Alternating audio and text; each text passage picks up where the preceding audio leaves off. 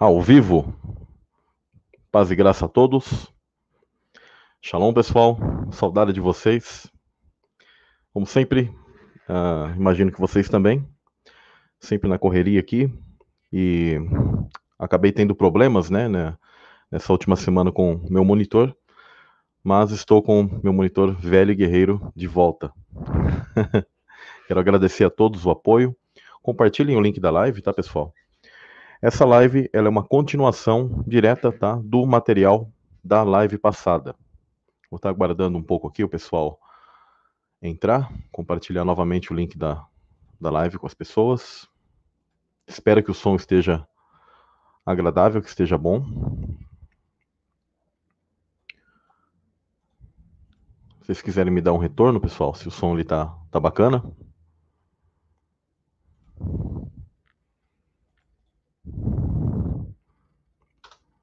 Gente vai falar um pouquinho sobre o tema, né? Daqui que muito, para muitos é polêmico, dando uma continuidade para já, uh, por certo momento, encerrar um pouco uh, tais assuntos no canal. Tá? A gente vai focar em outras coisas, mas ainda dando continuidade sobre a descendência de Satanás, né? ou chamado por outros semente da serpente, porque na escritura está escrito assim, né? a descendência ou semente da serpente de Satanás, que ela é um fato, algo que está na escritura e ela é pouco conhecida, né? Então existe aquilo que o pessoal até hoje nos últimos tempos tem entendido sobre os nefilins, tal, antes do mundo, uh, antes do dilúvio, né, do mundo ter recebido seu primeiro juízo, mas pós-dilúvio isso teve uma continuidade, então a gente deu ênfase como isso passou como se ativa isso, como são as leis espirituais relacionadas a essa questão dos gigantes, dos Nephilins. Lembrando que a semente dos Nefilins nem sempre ela é apresenta o tamanho uh, gigantesco, né? Isso era uma das características, mas haviam vários tipos de detalhes. Entre esses detalhes, muitas das vezes esses seres eles nasciam já formados, com força, com certo tipo de inteligência, uh, já com dentes formados. Muitos apresentavam também bastante pelo nos, no, pelos no corpo, uma ossada mais grossa, né, uma, uma ossatura mais forte. Entre vários tipos de detalhes, mas principalmente a questão da maldade. A prática desses seres sempre foi muito má.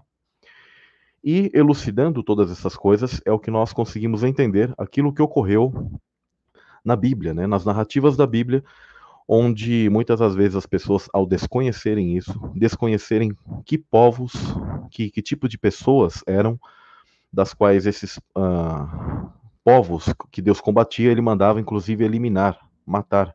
E isso é de pouco conhecimento geral, né?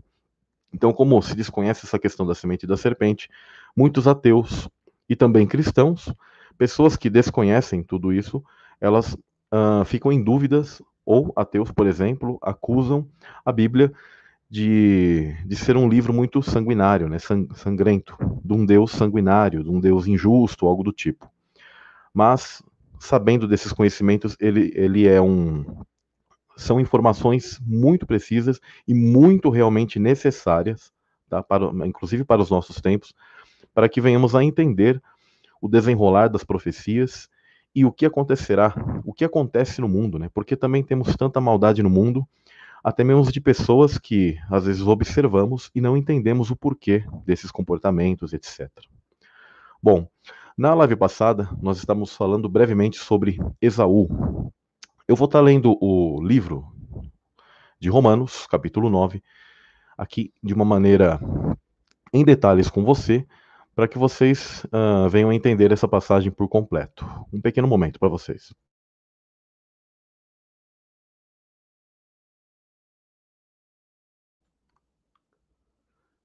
Então vamos aqui com Romanos 9.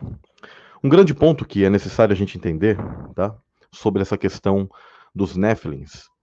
Néfilim, vale lembrar que é um espírito maligno que nasce em corpo humano, encarna aqui, vem aqui através do ventre de uma mulher, claro, Uh, porque o, a passagem para esse mundo físico, para que esses seres venham a nascer, é o ventre de uma mulher, independentemente se a mãe sobrevive ou não. Isso é o grande ponto. Uh, existem Nephilims femininos, tipo mulheres? Existia, mas era muito mais raro, tá? Elas não nasciam numa quantidade uh, muito numerosa, segundo estudos. Existem estudos que mostram que sim, essas mulheres gigantes existiram também, mas não eram tão numerosas e por isso muitas das vezes os gigantes eles faziam uso da matriz humana comum, de uma mulher comum. Por isso eles iam às vezes até os povos, faziam guerra com esses povos e tomavam as mulheres para que elas fossem o quê? O, o canal de, de entrada de espíritos malignos para este mundo. Muitas das vezes também essas mulheres Néfilins nasciam, só que acontecia o seguinte: elas às vezes eram estéreis. Tá? Isso também é uma informação muito importante para vocês. Um dia eu vou estar trazendo aqui para vocês um livro chamado Livro de Og.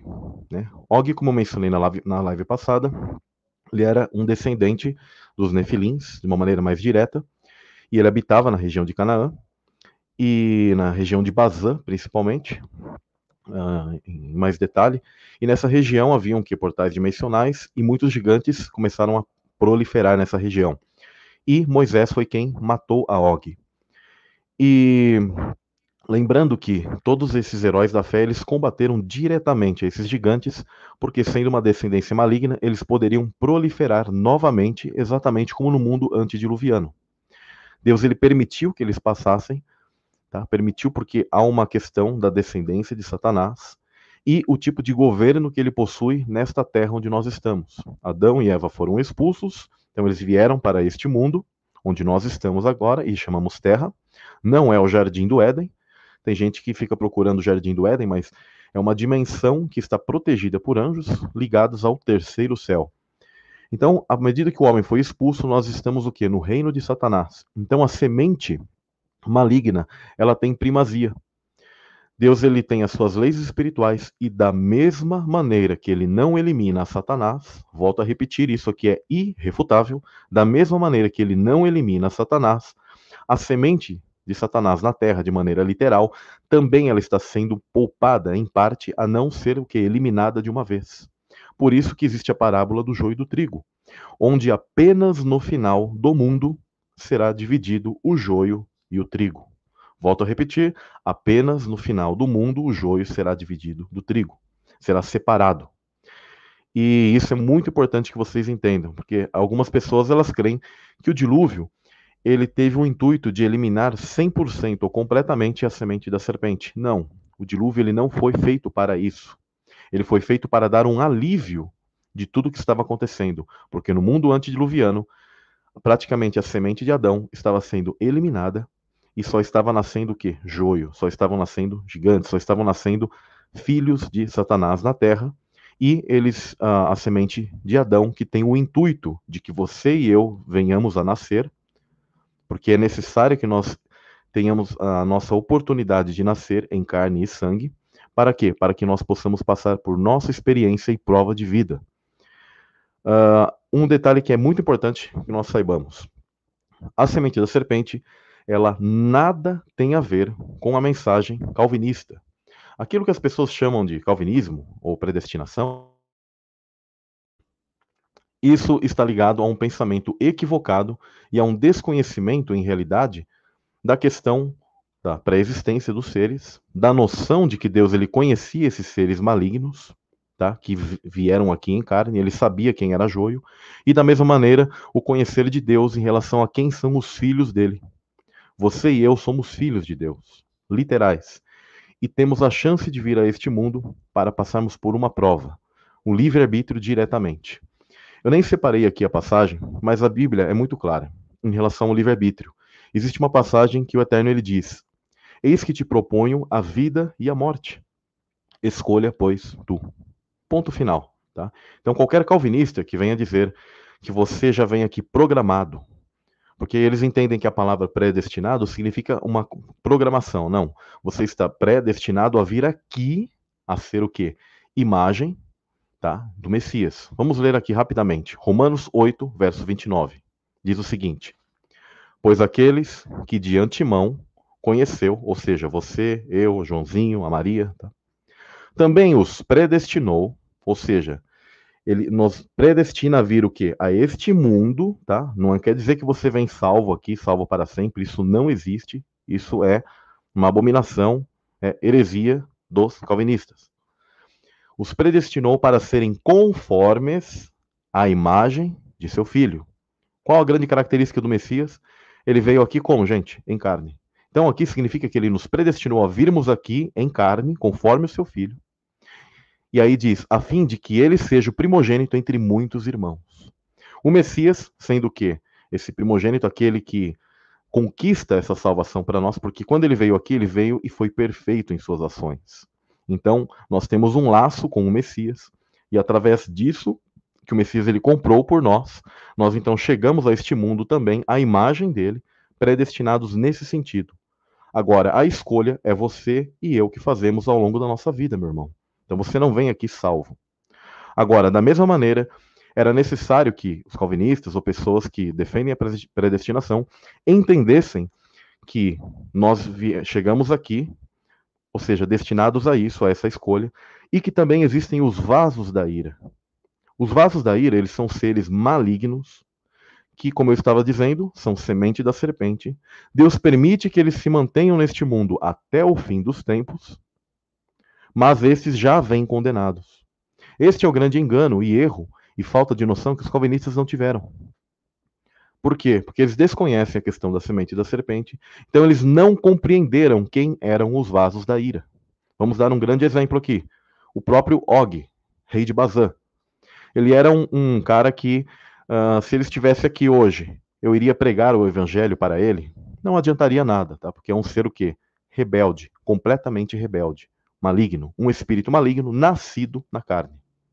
Aqueles seres antediluvianos, os homens uh, de fama, que a escritura fala, no Gênesis 6 falam que o resultado dos Benai Elohim com as filhas dos homens geraram o quê? Esses homens de fama. Quem são esses homens de fama? Esses seres malignos, que no Gênesis 6 deixa muito claro que eles eram maus, e toda a carne estava contaminada e a maldade estava o quê? É, abundante na terra. E essa maldade não é uma maldade comum, é maldade de demônios. É a mesma coisa que todos os demônios estivessem o quê? Encarnando. É isso que ocorreu no mundo antediluviano. É isso que vocês precisam entender. Demônios encarnando aqui como homens. Então, o que, que acontece? Entendendo isso, você vai entender completamente o que significa a, a verdadeira noção da predestinação. Então, somos espíritos de Deus, filhos de Deus, que nascemos aqui para escolher entre o bem e o mal. E existem também aqueles que Deus permitiu, por causa dessas questões que eu disse, das leis, tá? Ah, em que Satanás também não é eliminado, tá? Porque ele tinha uma primazia lá nos céus, ele foi expulso, mas por isso que Deus não o elimina. E o eliminará apenas no final, na frente de todos os homens e todos os anjos, de todos os seres que verão ele e sua descendência maligna que veio aqui na terra serem o quê? cobrados, serem julgados. Então Deus vai fazer isso apenas no fim dos tempos. Por isso que Satanás e sua semente ainda estão na terra. Só que Deus ele precisava o quê? Sempre manter o controle e de que essa descendência ela não proliferasse de uma maneira como ela fez no mundo antediluviano. Por isso existem os heróis da fé, e isso aqui é muito importante que vocês entendam. Por isso que Josué, Moisés, Davi, Abraão, Jacó, entre muitos outros, combateram veementemente esses povos e não deixavam nem que mulheres, velhos, nem crianças, nenhum desses descendentes sobrevivesse, porque eles eram semente maligna literal na terra. Por isso o combate era feito dessa maneira. E conforme esses povos foram perdendo poder, a semente do maligno, ela foi acessando os grandes impérios, os reis, e ela foi a, a, a, obtendo um tipo de nova estratégia, a estratégia deles é se esconderem entre nós, porque eles são parecidos a nós, nascem aqui em corpo humano. Eles guardam um tipo de dados genéticos, uma genética específica, que é compatível a que esse espírito maligno venha a nascer, porque não quer dizer que vai ocorrer de uma maneira muito simples isso. Isso ocorre devido a, a rituais, uh, do qual o pecado é o, a grande chave para desencadear o nascimento de seres malignos ou a permissão de Deus por alguma razão, porque da mesma maneira eu vou estar lendo aqui para vocês em Romanos, Deus ele pode suscitar, ele pode permitir que do mesmo barro, seja da mesma matriz, ou seja, do, do, da, da, matriz humana, na humanidade, venha o que? A nascer tanto vasos para desonra como vasos para honra. Tá? E isso é muito importante vocês entenderem. Então, isso não é como a predestinação explica, da predestinação de Calvino. Mas, entendendo que existem então esses vasos da ira, a, a escritura fica em harmonia, não torna o pai injusto, fica explicado por que, que Deus ele mandava matar todos esses povos antigos, esses povos não porque Deus tinha preconceito, ou porque ele achava que os hebreus eram melhores, ou, ou, ou coisas do tipo, mas porque ele sabia quem eram esses tipos de povos.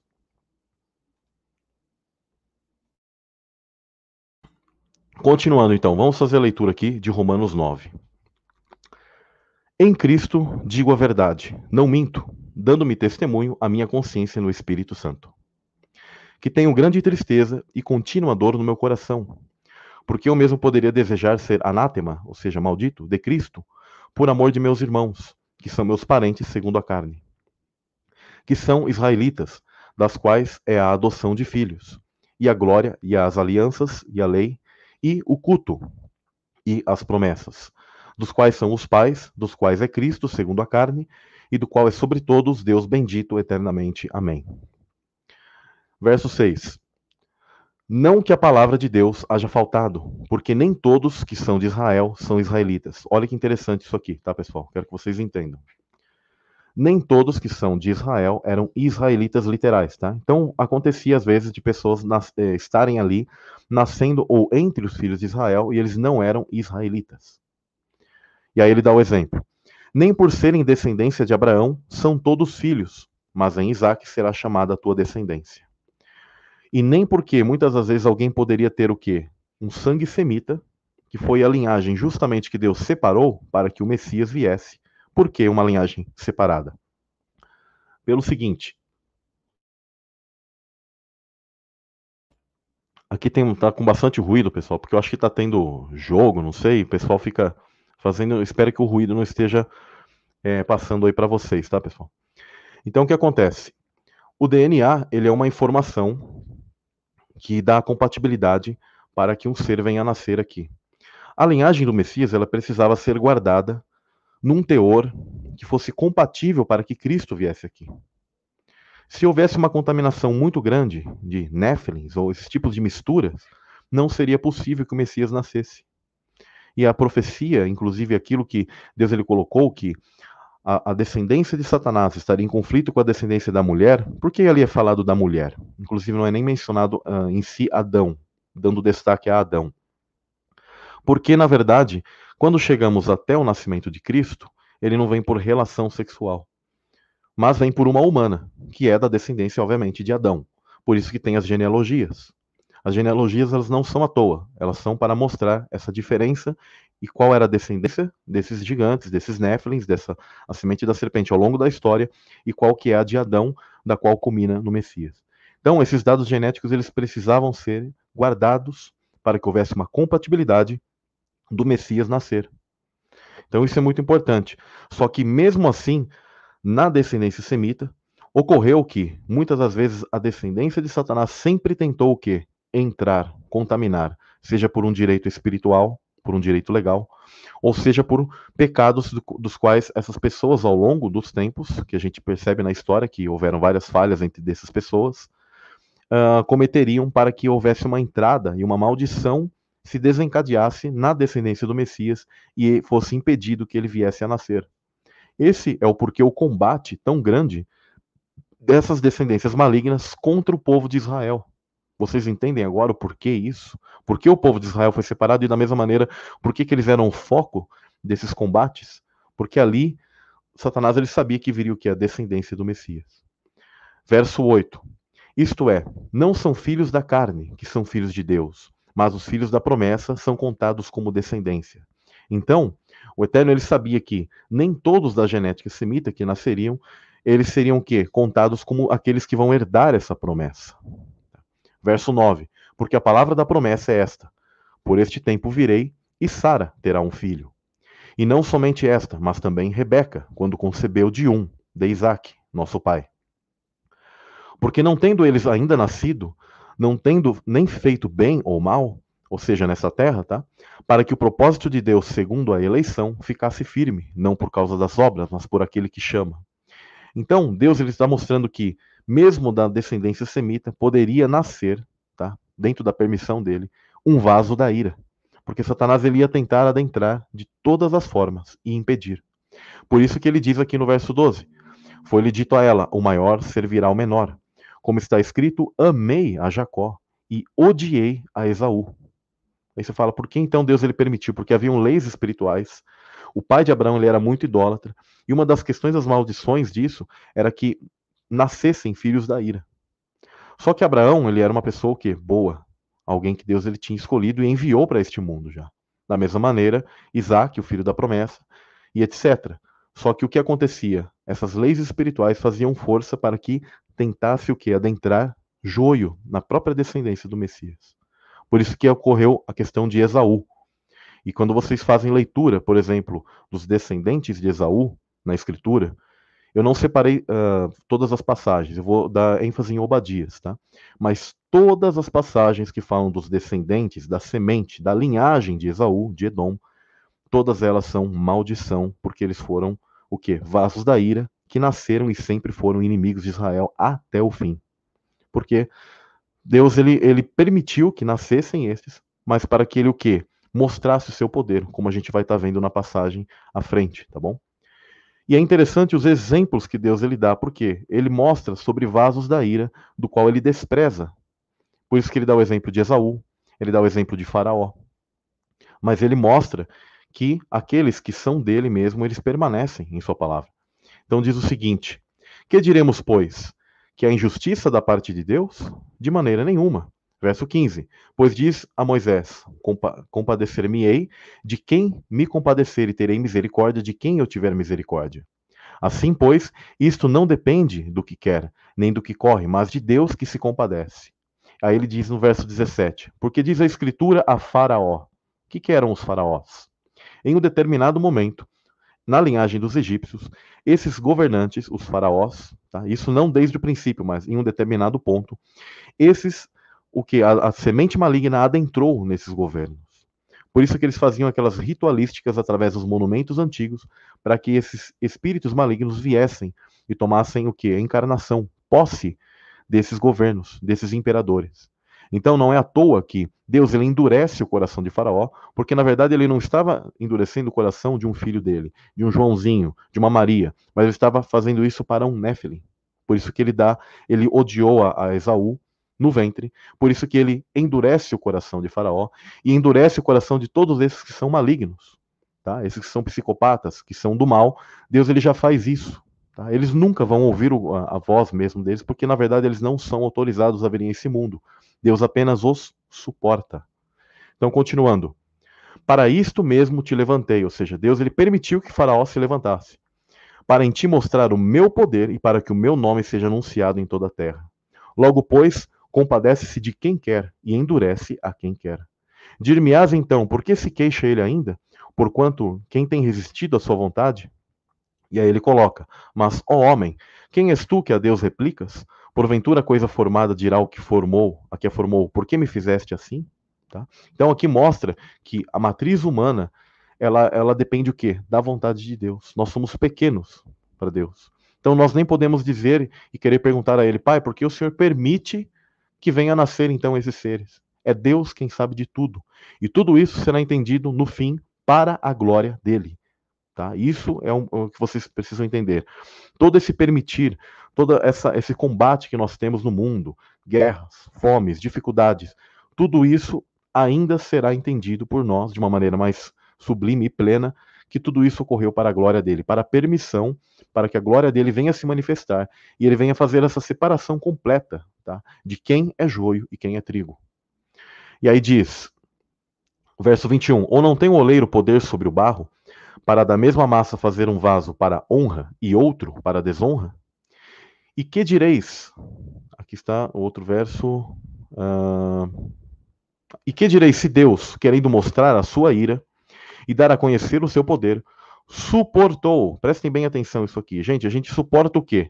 Algo que a gente não gosta, né? Então a gente já vê que Deus ele abomina esses seres. Ele não gosta desses filhos da ira, mas o que, que ele faz? Ele suporta. Isso aqui é irrefutável, isso aqui é muito necessário vocês entenderem. Tá? Suportou com muita paciência os vasos da ira, preparados para a perdição. Esses seres, Deus permitiu que eles nascessem no mesmo barro, ou seja, na mesma matriz, nós, em corpo humano, tá? mas eles, eles estão o quê? Preparados para a perdição. Então, novamente, calvinistas, isso aqui não é o Joãozinho e a Maria comum. Eles têm escolha. Só que esses vasos da ira são seres malignos, são os Néfilins. Tá? E aí a pessoa vai me dizer: ah, mas eu, eu não, fulano não é gigante. Não na necessidade de que o cara sempre seja gigante. Principalmente no mundo antediluviano, isso tinha uma característica, porque o DNA da semente da serpente ele estava ainda mais, entre aspas, puro. Esses dados corruptos que corrompiam os dados genéticos do ser humano estavam que mais latentes, então você conseguia enxergar isso melhor. Toda a corrupção da engenharia genética dos sentinelas estava em seu grande apogeu. E mesmo pós-dilúvio, você ainda conseguia enxergar um pouco melhor sobre alguns desses descendentes, tá? Porque nem todos os descendentes nem todos os Anakins tal, nem todos os Emins, Refaíns, etc., eles eram necessariamente o quê? Seres muito grandes. Mas a maioria deles ia desenvolver justamente isso, porque ainda estava mais latente isso. E conforme foi passando o tempo, isso foi se perdendo. Tá? Isso que é muito importante vocês entenderem. Percebam que nós, nos últimos tempos, nós fomos tendo vários relatos, depois vou estar lendo algumas coisas com vocês, relatos de, de povos que ainda avistavam esses gigantes espalhados pelo mundo. Mas você percebe que o número deles foi, foi diminuindo. Então, aqueles que tinham esse tipo de detalhe, de, de formação óssea, esse tipo de conformação genética, eles foram sumindo. E hoje eles estão mais parecidos a nós e um, bom, um pequeno número, que está ligado à elite mundial, que vai trazer o último filho da perdição, que é o anticristo. O anticristo é necessário que você entenda. Não é o, o, o Paulo, o Pedro, o João que de repente nasceu e Deus olhou e falou assim: camarada, lamento, mas você será o anticristo. E plum, jogou o dado ali, o cara é o anticristo. Não. É um Nephilim, um ser maligno, já nascido, e que Deus permite que esse cara nasça, mas para o quê? Para que a glória dele venha se desenvolver, tá? E venha ser mostrada na humilhação que Deus permitirá e dará a esses seres. Isso que é, é, importante que vocês entendam. Esses imperadores, ele permitiu que o poder deles viesse e que eles reinassem aqui na terra por um determinado momento, mas ele irá humilhá-los completamente ao fim. Tá? Então, continuando. E que direis se Deus, querendo mostrar a sua ira, lembra do dia da ira, gente? Dia da ira, ira de Deus, onde todos os seres serão congregados para o quê? O dia da matança, o dia da vingança, e vocês creem que isso não estão ali, os Néfilis? Obviamente que eles estão ali. A semente da serpente será ali humilhada, será julgada ali. A dar a conhecer o seu poder, suportou com muita paciência os vasos da ira, preparados para a perdição, para que também desse a conhecer as riquezas da sua glória nos vasos de misericórdia, que para a glória já dantes preparou. Olha para a existência e olha aqui o verdadeiro sentido disso. O Joãozinho e a Maria eles não nascem salvos. Mas eles vêm aqui e Deus o quê? Mediante aquilo que você aceita a Jesus como seu Salvador, ao Messias, ao Machia, como seu Salvador, e fala: Não, eu entendi que você veio em carne aqui pela minha vida, eu sou injusto, te peço, Pai, que o Senhor perdoe os meus pecados. E aí a pessoa tem uma mudança de vida, então ela não será incluída no mesmo destino dos vasos da perdição. Mas eles são chamados do que, gente? Vasos de misericórdia. Então você e eu, quando nascemos aqui e traçamos a nossa escolha, o nosso livre-arbítrio, isso, livre-arbítrio, tá? Temos livre-arbítrio. Quando nós traçamos nossa escolha, nós nos separamos do mesmo destino que esses Néfilins terão. Tá? Então somos contados e chamados de vasos de misericórdia, que para a glória já dantes preparou. Olha que interessante. Porque Deus ele, ele tem o quê? Uma glória, uma ressurreição para nós está preparado, tá? Desde o mundo antigo, do mundo celestial para nós. Agora cabe você aceitar isso ou não.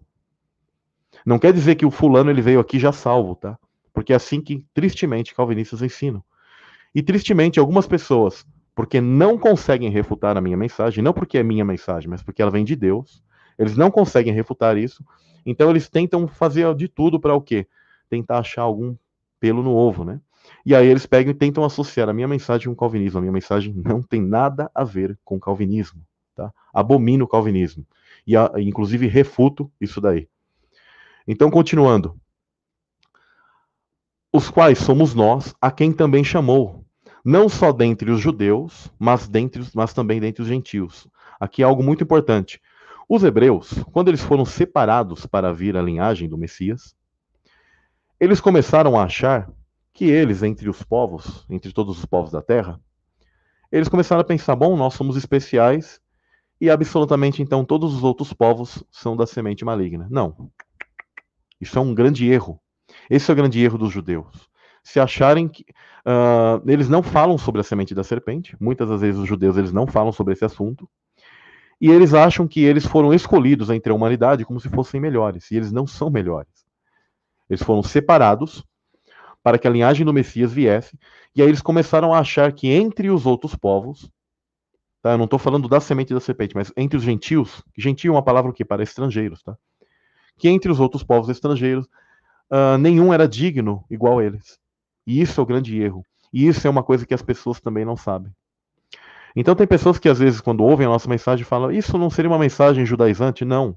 Eu estou falando da semente que Deus ele separou para que o Messias viesse, mas os judeus também se equivocam nesse sentido. E olha só como a semente maligna era, era, era muito astuta. Ela adentrou entre os semitas, se passou por judeus. Por quê? Porque eles eram semente da serpente. Então, ele se passando por judeu, qual a melhor forma dele se disfarçar? Se disfarçar de povo escolhido.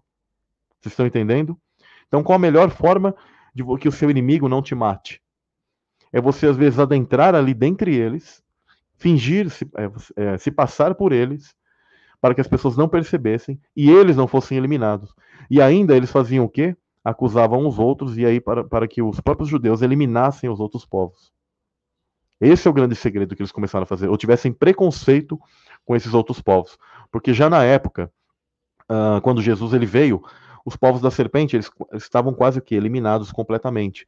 Eles faziam apenas parte do que? Da, da linha, das linhagens reais. Vamos dar um exemplo. Herodes. Herodes ele era um edomita, ou chamado idumeu. Tá? Existem as provas históricas que mostram isso.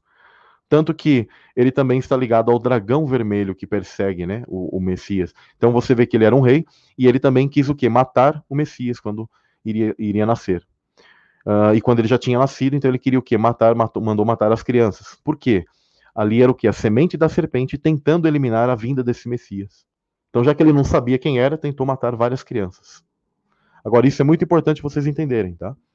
Então, todas as respostas, eram o quê? Se encaixam perfeitamente quando você conhece que existe a descendência da serpente. Então eles tentaram se passar pelo povo judeu.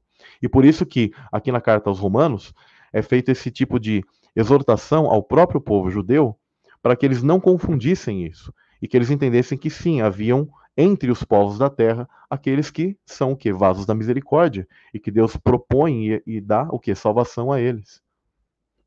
E que eles não confundissem com esses vasos da ira. Tá? Isso é importante que as pessoas entendessem né, quando elas uh, começam a fazer a leitura da, da, da, Escritura. Por isso ele diz também: Como também dizem Oséias, chamarei o meu povo ao que não era meu povo, e amada que não era amada. Ou seja, aqueles povos que estavam ao redor de Israel, por eles combaterem tanto a semente da serpente, eles não apregoavam a mensagem de salvação ao Deus, ao Deus eterno, ao verdadeiro Deus para essas pessoas. Eles começaram a ser pessoas completamente frias e não faziam essa pregação do evangelho. E o Messias ele vem trazer isso para nós. Então, se uma pessoa me perguntar o seguinte, Samuel, se existe então a semente da serpente na terra, obviamente que ela é melhor, em menor, muito menor número, tá, pessoal? Mas se ela existe na terra, nós devemos apregar, apregoar o evangelho ou não? Claro que sim. Apregoe o evangelho e tenha certeza que aquele que é de Deus, ou que ele tem o coração arrependido, ele vai ouvir a, a, a mensagem. Porque aqueles que são filhos dele ouvem. Agora, aqueles que são filhos do maligno, eles jamais ouvem, eles são completamente rebeldes. Por mais claro que seja a mensagem, eles são completamente, completamente rebeldes e ainda vão batalhar contra. Isso é importante vocês entenderem. E aí diz o seguinte: E sucederá que no lugar em que lhes foi dito, vós, sois, vós não sois meu povo, aí serão chamados filhos do Deus vivo. Também Isaías clama acerca de Israel. Ainda que o número dos filhos de Israel seja como a areia do mar, olha que interessante. Por que areia do mar? Uh, no nosso tempo hoje, nós podemos dizer o seguinte: uh, uh, os, os, descendentes de Israel eles se espalharam por toda a terra. Isso é muito interessante. Os filhos de Israel estão por toda a terra.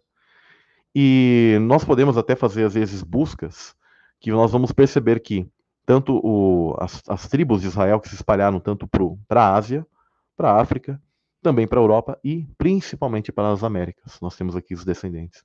Então o povo de Israel ele se torna gigante como a areia do mar. Tá? Mas aí ele coloca aqui no, no, no restante do verso: o remanescente é que será salvo. Porque ele completará a obra e abreviará em justiça, porque o Senhor fará breve a obra sobre esta terra. E como antes disse Isaías, se o Senhor dos Exércitos não nos deixar a descendência, teríamos nos tornado como Sodoma e teríamos sido feitos como Gomorra. Olha que interessante. Se Deus ele não tivesse intervido, inter, é, é, feito intervenção sobre o povo de Israel, o que, que aconteceria? Por que, que ele compara aqui com Sodoma e Gomorra? O que, que aconteceu nos povos de Sodoma e Gomorra? Eles eram o quê? Néfilins. A maioria ali era Néfilins. E eles faziam o quê? Praticavam obras da carne, completamente. Não, não nasceria mais gente, uh, filhos de Deus aqui na terra. É isso que aconteceu. Por isso que Deus, em determinado momento, ele chegou ao quê? A destruir esses lugares, porque ali a contaminação de Néfilins era grandíssima, era enorme. Essas eram cidades construídas por seres malignos, Néfilins pós-dilúvio. Isso é muito importante é, necessário que vocês entendam. Nós podemos dar o exemplo sobre Golias. Né? Eu coloquei ali Golias na live. Por quê? Golias era um que estava. Uh, alguns entendem que ele nem seria filisteu de linhagem, tá? Porque é dito que ele seria o quê? Talvez filho desses outros gigantes que vieram e acabaram o quê? Acampando ou habitando nesses locais. Eu até creio sim que ele era um filisteu, mas uh, devido a rituais e a certos tipos de conservação dessa linhagem maligna, alguns nasciam com essas características. Vocês podem ver que não eram todos os filisteus com, com esse tipo de característica de gigantismo, mas este em especial, Golias, onde na passagem que, que, que menciona sobre ele, ele é chamado de homem, inclusive. Mas ele é um homem comum? Não. Tá? Porque devido à altura, quando é colocado a altura dele, ela é próxima do quê? De 3 metros e 20, 3 metros 10, alguns colocam 2,90. Mas podemos, em resumo, colocar o quê? 3 metros de altura. Mas um guerreiro, não essas pessoas que nascem com resquícios genéticos, tá? De toda essa contaminação que houve, e às vezes desenvolve o gigantismo, mas nenhuma dessas pessoas chega a passar de 3 metros. Inclusive, todas elas morrem cedo, inclusive desenvolvem vários tipos de problemas em sua anatomia, em sua ossatura, de respiração, problemas cardíacos, e mal conseguem se movimentar ou têm saúde. Agora, estamos falando de alguém aqui que tinha essa genética dos nefilins, então era um guerreiro, tá? onde é dado todas as medidas de sua armadura, a sua altura, e ele possui uma característica interessante, onde isso é relatado por vários povos da antiguidade sobre esses gigantes, ou sobre esses seres que possuíam poderes ou características diferentes. É dito que ele possuía seis dedos. Até os dias de hoje, às vezes nascem nas famílias pessoas que possuem seis dedos, por quê? Porque é uma característica desse, do sangue Nephilim que se espalhou por toda a humanidade. Não quer dizer que ali a pessoa é um desses, tá? Mas se espalhou por toda a humanidade. A questão do enanismo também é isso. Todos os tipos de doenças e deformações genéticas que nós temos até os dias de hoje são fruto do pecado e de toda essa questão da semente da serpente espalhada na humanidade, mesmo que seja em resquícios genéticos. Isso é importante vocês entenderem. Isso não faz da humanidade todos os vasos de ira, mas mostra que tudo isso que eu estou falando é real a tipagem sanguínea, todas essas questões elas não são naturais. Deveríamos ser o quê? Todo mundo de um só tipo sanguíneo. Todo mundo só com um tipo de característica. Todo mundo isento de doenças. Todo mundo só com, uh, com uma saúde exemplar. Mas não, não é assim. Por quê? Porque houve toda uma mistura. E isso é muito importante vocês entenderem. Tá? Então Golias ele possui esses tipos de características e é muito interessante que Uh, na passagem, vou até separar aqui rapidamente para vocês. Deixa eu abrir.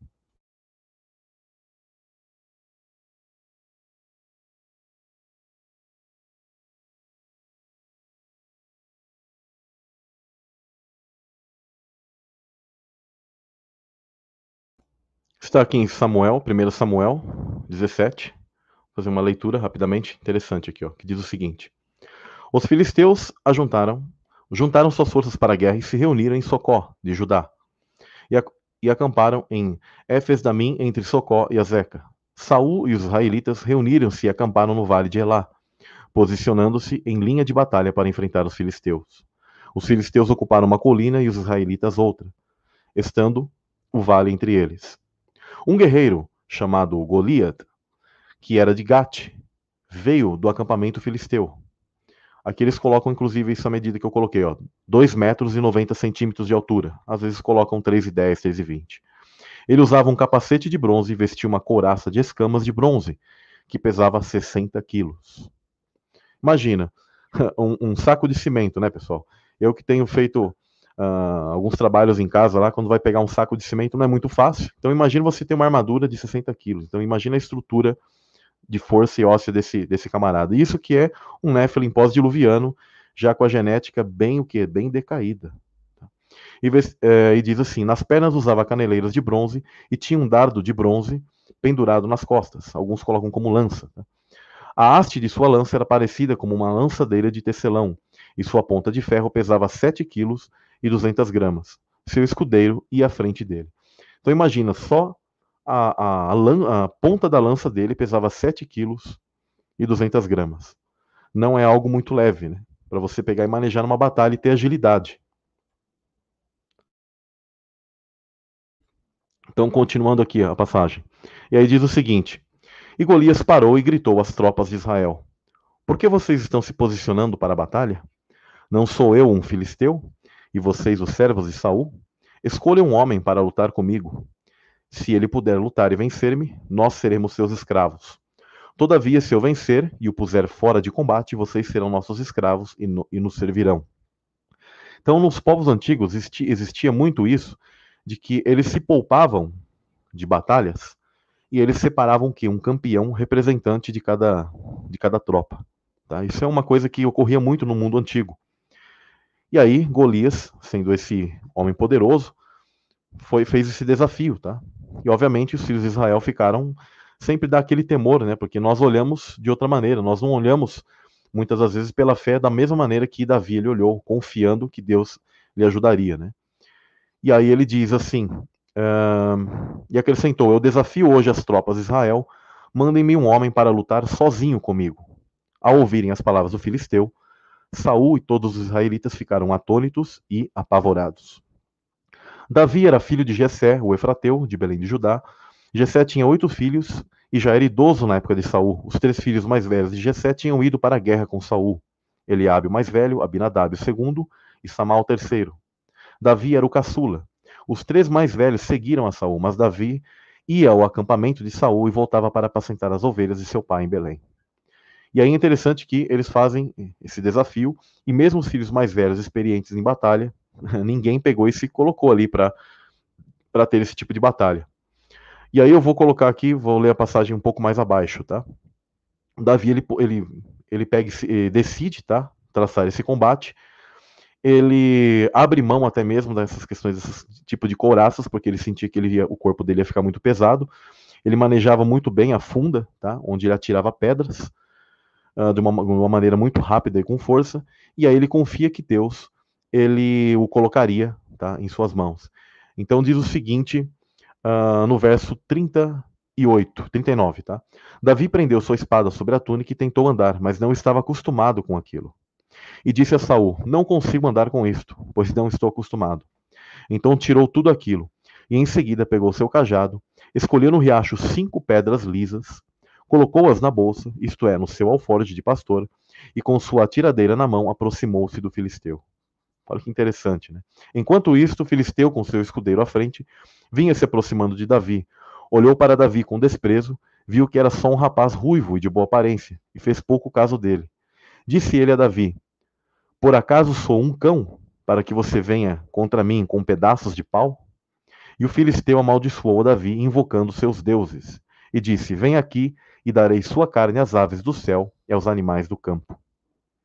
Davi, porém, disse ao filisteu: Você vem contra mim com espada, com lança e com dardos, mas eu vou contra você no nome de Yahweh dos exércitos, o Deus dos exércitos de Israel, o Senhor a quem você desafiou. Hoje mesmo o Senhor te entregará nas minhas mãos e eu matarei e cortarei a sua cabeça. Hoje mesmo darei os, os cadáveres do exército dos filisteus, às aves do céu e aos animais selvagens, e toda a terra saberá que há Deus em Israel. Todos que estão aqui saberão que não é por espada ou por lança que o Senhor concede vitória, pois a batalha é do Senhor, e ele entregará todos vocês em nossas mãos. Isso aqui é muito, muito forte. Então, pessoal, ele confia em Deus, obviamente, e algo que é muito interessante. Quando Davi ele vence a batalha tá, de Golias e corta ali a cabeça, é enterrado no monte Gólgota. Tá? Dentro da tradição judaica, se sabe que a cabeça de Golias foi enterrada ali. Por isso que o Messias, quando ele, ele é crucificado ali, é muito interessante que, literalmente, o Messias, fazendo aquele ato, ele estava pisando a cabeça da semente da serpente. Tá? De uma maneira literal, porque o crânio de Golias ele foi enterrado naquele lugar. Isso é muito interessante quando você começa a se atentar a, a coisas muito profundas, a detalhes, tá? que que a, a, escritura, alguns eles estão em registros históricos, muitas das vezes a escritura ela não faz a narrativa, mas quando você começa a estudar, você entende melhor ainda os versículos, porque fala que ele pisaria na cabeça da serpente, tanto no sentido de humilhação, né, porque é tomado uma serpente como um símbolo de Satanás, então aquele que pisa sobre a cabeça da serpente. Mas o mais importante é você compreender e entender que a semente da serpente ela atravessa esses tempos, Golias ele está destacado aqui também como alguém que era semente da serpente pós-diluviano, assim como faraós, assim como vários desses reis desses lugares, assim como os cananeus. Então todos esses que Deus ele batalhava, eles são a semente da serpente pós-diluviana que Deus ele combateu veementemente porque eles eram seres malignos. Tá? Nascidos em matriz humana, ou seja, como eu li em Romanos 9, Deus ele permitiu que esses seres nascessem aqui. O grande exemplo já é com Caim e Abel. Tá? E mesmo a questão dos Néfilins, só que como isso, uh, dos Néfilins dos sentinelas. Então, como isso tomou proporções muito grandes, Deus ele foi o que? Sempre humilhando e humilhando. E percebam que ele foi tirando pouco a pouco o poder desses. Então, por isso que hoje, nos tempos de hoje, a, a semente da serpente, ela ainda detém o controle do mundo como, como uma forma de sistema, como um grande sistema. Mas aqueles que batalham contra isso, nós não estamos batalhando de uma maneira tão assim como Josué fazia. Hoje eu pego espada e vou o quê? Enfiando na carne desses seres malignos. Mas nós combatemos o quê? De uma maneira espiritual. E haverá o combate final, onde ele até terá uma literalidade em relação a isso, mas tudo vem primeiro o quê? No espírito.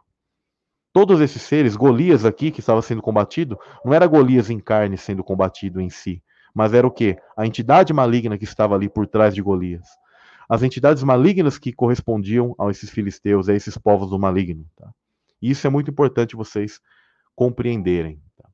Eu vou fazer aqui uma leitura sobre, eh, no livro de Enoque, sobre os capítulos que eu acho muito importante da, da parábola dos animais. Eu quero que vocês entendam que geralmente a escritura ela vai colocar o quê? O gene da serpente ela vai descrever ou com animais imundos, Quais eram os animais imundos? Vou dar um exemplo. O porco é considerado um animal imundo para os judeus. Tá? Então, às vezes, ela vai descrever como algum animal desse, ou aves de rapina, ou algo do tipo. E ela geralmente coloca a cor, o que? Negra. Tá? Uh, a cor negra eu não estou falando de coisa racial, tá, pessoal? Pelo amor de Deus. Né? Uh, tem pessoas muito ignorantes que não conseguem refutar a mensagem desse canal. Então, elas buscaram de todas as formas associar aquilo que é apregoado aqui com algo ruim. Eu estou falando de algo que é representado aqui por cores. Tá? Aliás, essa, essa definição mesmo que a gente chama de racial, de cores, eu acho uma definição equivocada já para a raça humana, porque nós somos os seres humanos. Né? Nós temos características uh, físicas diferentes. Olha, é questão de cor de pele que para mim não faz diferença nenhuma. Como dizer que alguém tem um nariz maior ou menor, um cabelo crespo ou liso, isso não faz diferença nenhuma.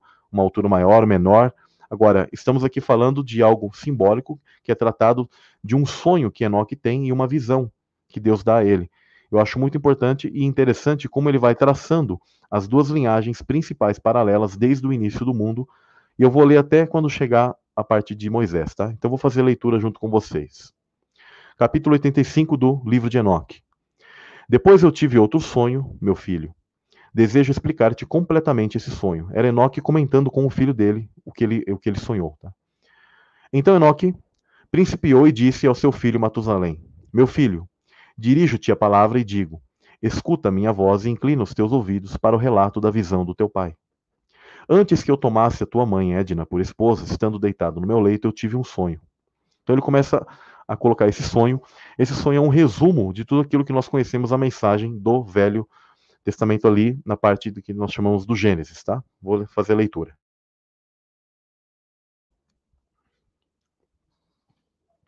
Então diz o seguinte: Saiu um touro da terra e ele era branco. Depois dele saiu uma novilha, e ela gerou dois touros, um preto e outro vermelho. Aqui estamos falando de Caim e Abel.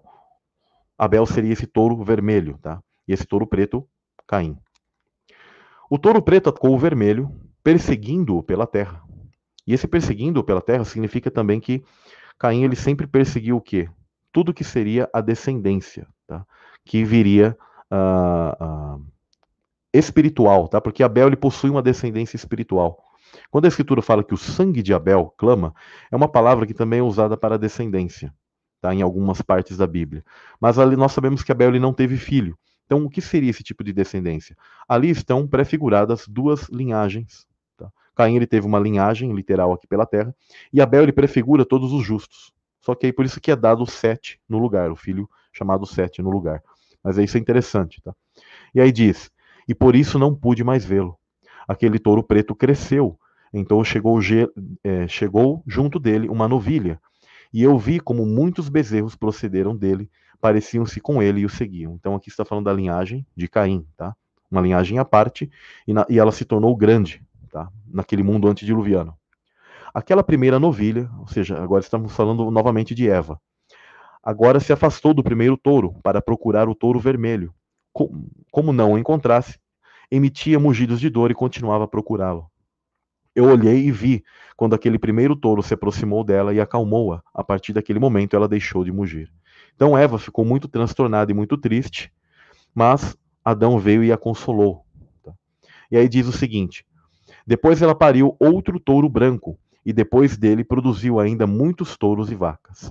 Então Eva ela teve mais filhos, tá? E ou seja, Deus ele deu outros filhos para a alegria dela, para cons para consolo dela.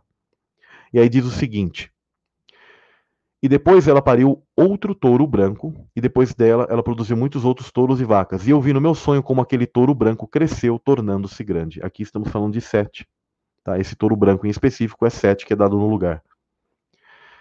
E aí diz: dele procederam muitos touros brancos parecidos com ele. Eles começaram a produzir muitos touros brancos semelhantes a eles, um após o outro. Então Deus ele pegou e separou duas linhagens, uma do touro preto e uma desse touro branco. Muito claro aqui, né? As duas descendências. Continuando o capítulo 86 de Enoque. Novamente eu olhei atentamente, enquanto dormindo, e examinei o céu acima. Caiu do céu uma estrela. Olha que interessante, isso aqui é Satanás, tá? Depois ela ergueu-se e começou a comer e a pastar entre aqueles novilhos. Aqui muito, talvez muito aludindo àquela questão do Éden, tá? Quando ele veio aqui. Então Satanás ele sempre esteve o quê? Aqui na terra, tá? A escritura fala que ele foi lançado aqui com seus anjos, né?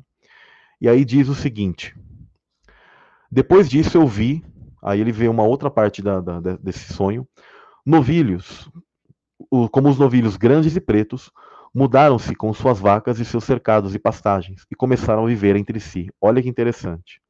Então, aquela descendência dos novilhos pretos, que é de Caim, começou a viver em outras regiões. Aí temos, tem a ver com a terra de Nod, tá? Então eles começaram a ter contato com num outro lugar e com outros seres. E aí diz o seguinte: Novamente eu vi em minha visão e examinei o céu. Então vi muitas estrelas descendo. Aqui são os sentinelas, tá? Que começaram a descer. Samiasa, Azazel e os 200 sentinelas. E aí diz o seguinte: Então vi muitas estrelas descendo e projetando-se do céu para onde a primeira estrela estava. Ou seja, da mesma maneira que Satanás fez, e ele pegou e começou a seduzir os filhos de Caim. Tá? Da mesma maneira, esses sentinelas foram lá e, e imitaram essa primeira estrela. E isso é muito interessante. no meio desses jovens, enquanto as vacas estavam com eles, alimentando-se no meio deles. E aí diz o verso 6: Eu olhei e observei-os. Quando olhei, eles todos agiram da mesma maneira dos cavalos e começaram a se aproximar das vacas novas, e todas elas ficaram prenhes e geraram elefantes, camelos e jumentos. Aqui é interessante que a mistura desses novilhos pretos com esses anjos geraram aberrações maiores. Por isso que o, a escritura aqui, do verso de Enoque, ela pega e compara outros seres saindo disso aí. Ou seja, gerando elefantes, camelos e jumentos. E ele fala que eles começaram a se comportar como os cavalos, ou seja, tiveram uma cópula, tá? Um, um relação sexual. E aí diz o seguinte: Nisto todas as vacas ficaram alarmadas e apavoradas, quando elas começaram a morder com seis dentes, tragando e golpeando com seus chifres. Isso aqui é muito interessante.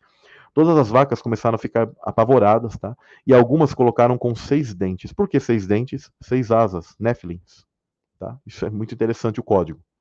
E elas começaram também a devorar as vacas, e vi todos os filhos da terra tremerem, chocados com o terror deles, e de repente fugiram. Então começaram a sair vacas que ficaram apavoradas, e elas tinham o quê? Seis dentes, na verdade, aludindo ao que? Aos seis dedos, ao número código de Néflins, porque Golias, ele é dito que ele tinha seis côvados, e ele seis dentes, é engraçado, sempre misturando ao número seis, né? Por quê? 666, o número do homem, o número do homem caído, porque o homem ele caiu no final do sexto, ele foi criado no sexto dia, então ele cai entre a passagem do sexto para sétimo dia. E aí o capítulo 87 diz o seguinte: Novamente eu percebi-os quando eles começaram a morder e devorar um ao outro, e a terra clamou. Então eu levantei os meus olhos uma segunda vez em direção ao céu e vi uma visão. E eis que vieram do céu como se fosse semelhança de homens brancos. Quatro vieram na frente e três com eles ou seja, sete seres, tá? Ou seja, os primeiros, os sete grandes anjos, tá? Que Deus ele enviou, quatro principais que são aqueles arcanjos que detêm justamente os quatro anjos do Apocalipse. Tá? Existem os quatro cavaleiros do Apocalipse que serão soltos em um determinado momento. Mas quem detém eles? Quatro principais arcanjos. Tá? Mas uh, por isso que fala quatro e três depois, porque na verdade são uh, sete anjos principais que Deus ele vincula com as estrelas errantes. Por quê? porque os sete anjos principais que Deus tinha com ele, esses caíram. Tá? E eles estão aprisionados nas estrelas errantes, então Deus colocou o quê? Outros sete no lugar. Tudo aquilo que cai, Deus levanta outro no lugar, e outro maior e melhor ainda. Isso que é interessante. E aí diz: Aqueles três que vieram por último pegaram-me pela minha mão, ergueram-me das gerações da terra, elevaram-me a uma alta estação. Então eles mostra mostraram-me uma elevada torre na terra, enquanto todo o monte tornou-se diminuído. E eles disseram: Permanece aqui até que perceba que virá sobre esses elefantes, camelos e jumentos, sobre as estrelas e sobre as vacas, o juízo. Aí o capítulo 88. Então eu olhei para um dos quatro homens brancos que veio primeiro. Ele segurou a primeira estrela que caiu do céu, amarrando-a mãos e pés, lançou-a num vale, um vale estreito, profundo, estupendo e escuro. Então um deles puxou sua espada e deu aos elefantes, camelos e jumentos, que começaram a morder, morder um ao outro. E toda a terra tremeu por causa deles. E quando eu vi a visão, eis que um daqueles quatro anjos que vieram lançados do céu reuniu a todos, a todas as grandes estrelas, cuja forma assemelha-se parcialmente à dos cavalos, e amarrando-os todos, mãos e pés, lançou-os nas cavidades da terra. Isso aqui é muito importante. Houve então uma guerra aqui no mundo antediluviano. Por isso que nós temos mitologias que falam muito sobre essa questão de batalhas de gigantes e seres alados, seres espirituais, digamos, ou seres que possuem um outro tipo de característica. Por quê? Deus, antes de uh, varrer tudo isso, ele amarrou os principais anjos e principais seres, entidades poderosas, para que o quê? O dilúvio pudesse ocorrer e esses últimos não tentassem a, a a matar os últimos dos descendentes humanos. Outra coisa que é importante você saber, que Deus ele esperou que a semente tá, de, de, de Noé, aqueles últimos que estavam mais velhos, morressem. Tá? Tem muita gente que às vezes pensa, ah, será que eles morreram ali com um dilúvio vindo sobre eles? Não, ele foi aguardando que todos esses fossem perecendo, e aí apenas a família de Noé, ela foi guardada.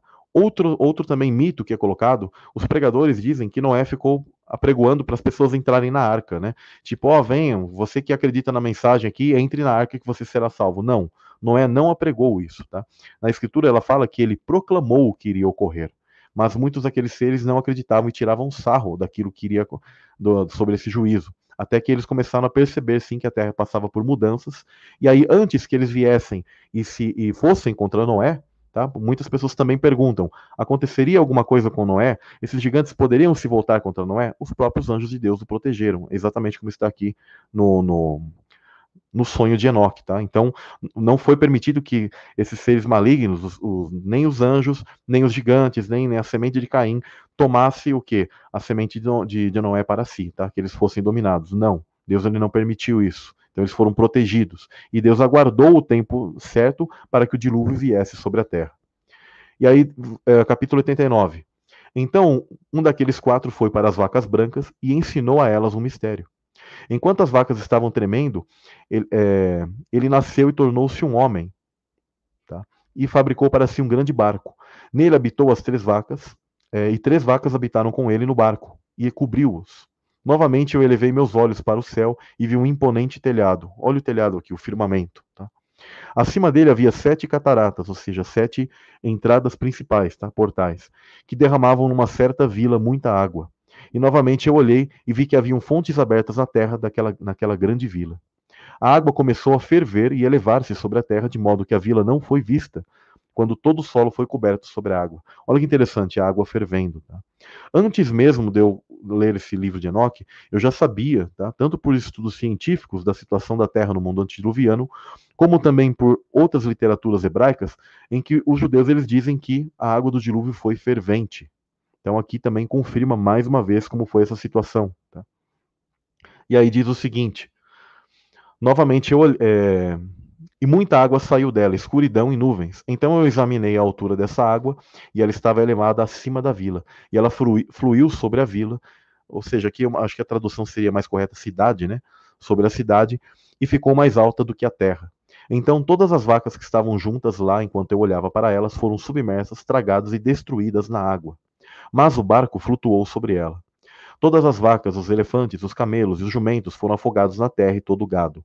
E eu não pude vê-los, nem eles foram capazes de fugir, mas pereceram e afundaram no abismo.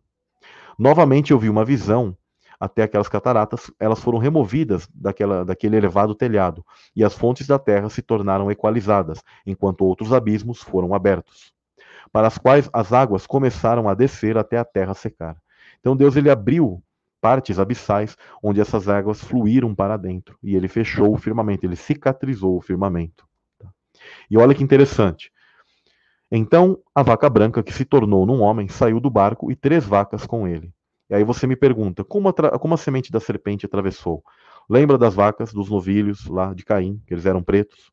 Agora, olha que interessante aqui, confirmando tudo aquilo que eu venho falando sobre a maldição de Cã, que na verdade não Cã em si, mas a Canaã, o filho dele uh, assemelhando-se àquela vaca, uma delas, ou seja, ele fala de três vacas que saiu daquela vaca branca, tá?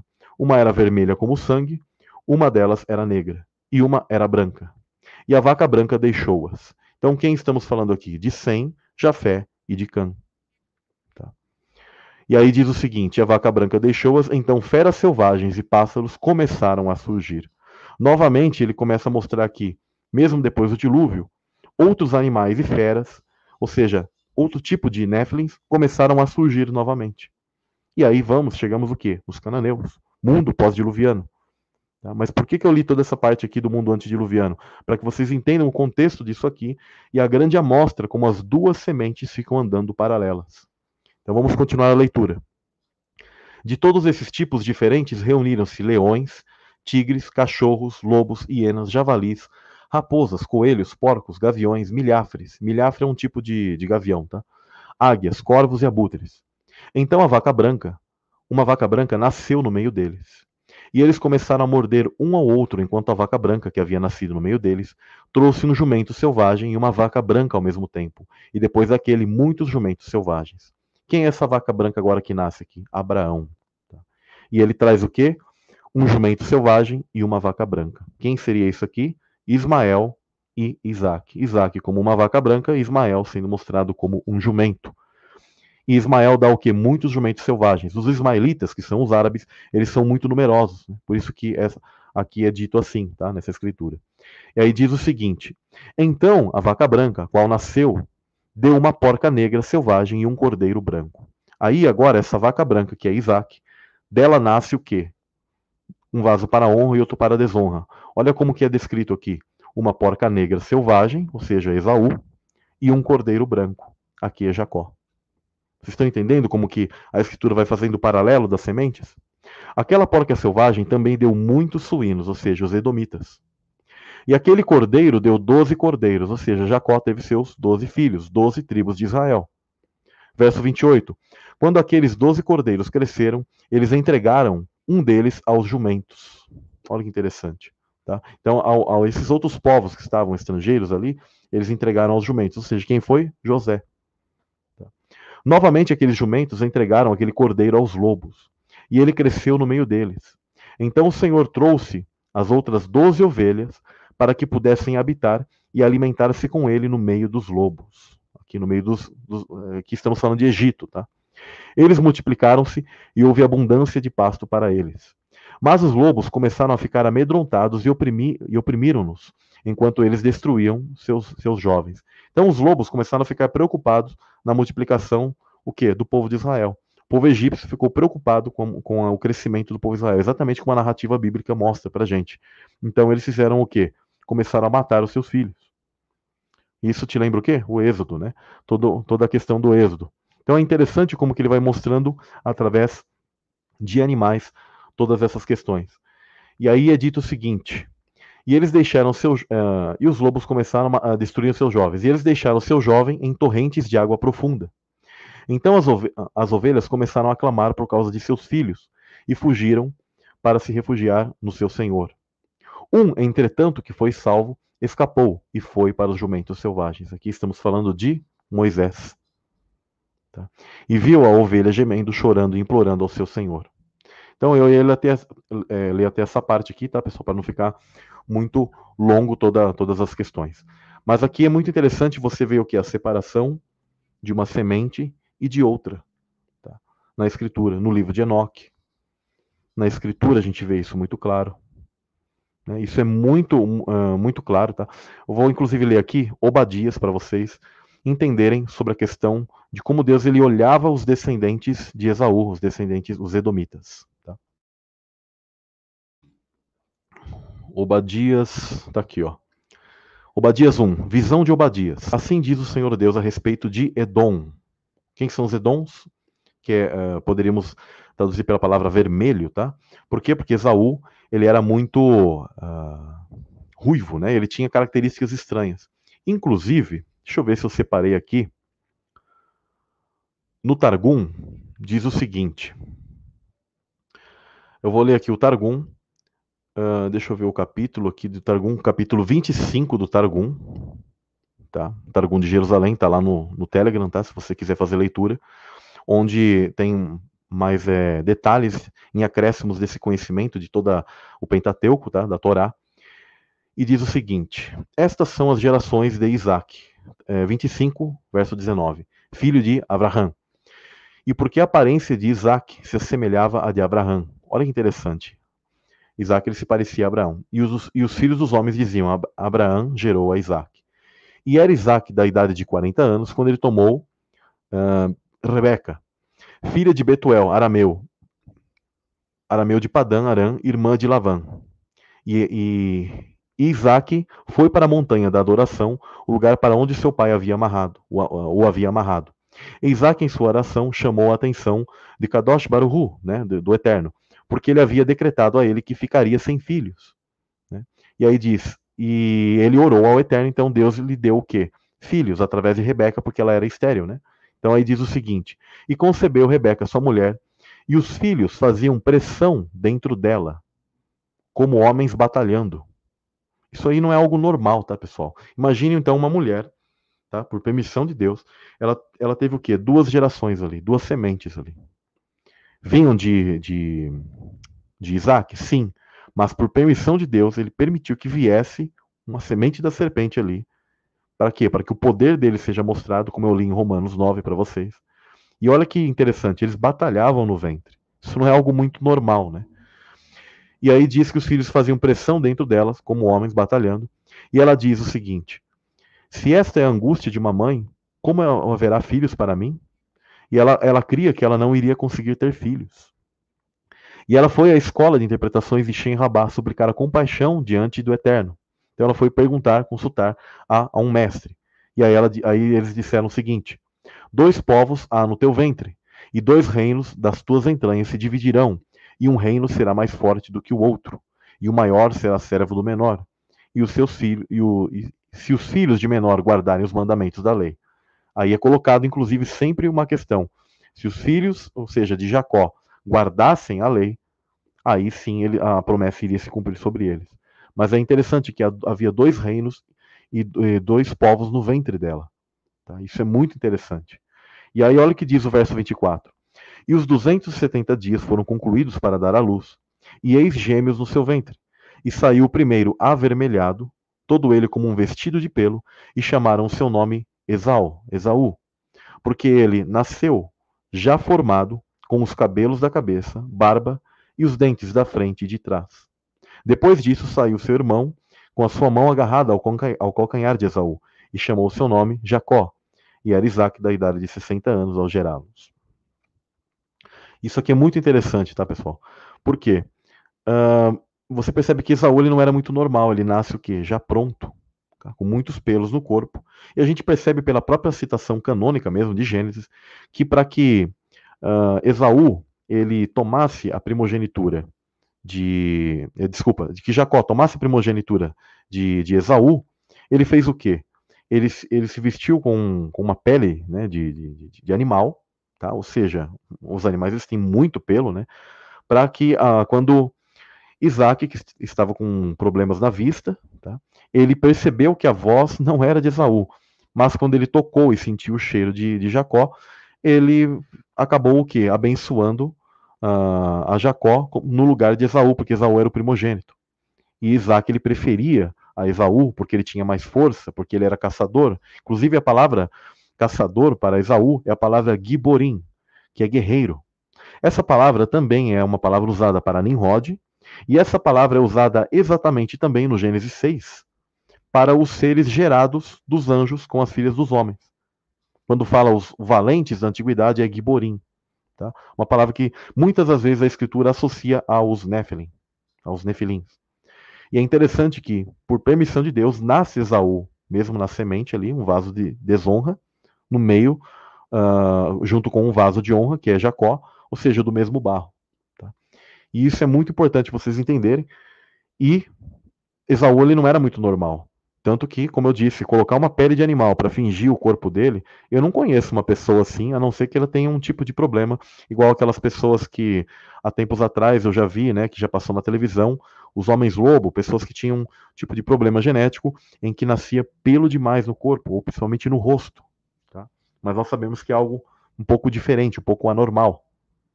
Que são o quê? Resquícios genéticos de tudo isso. E ele era muito ruivo.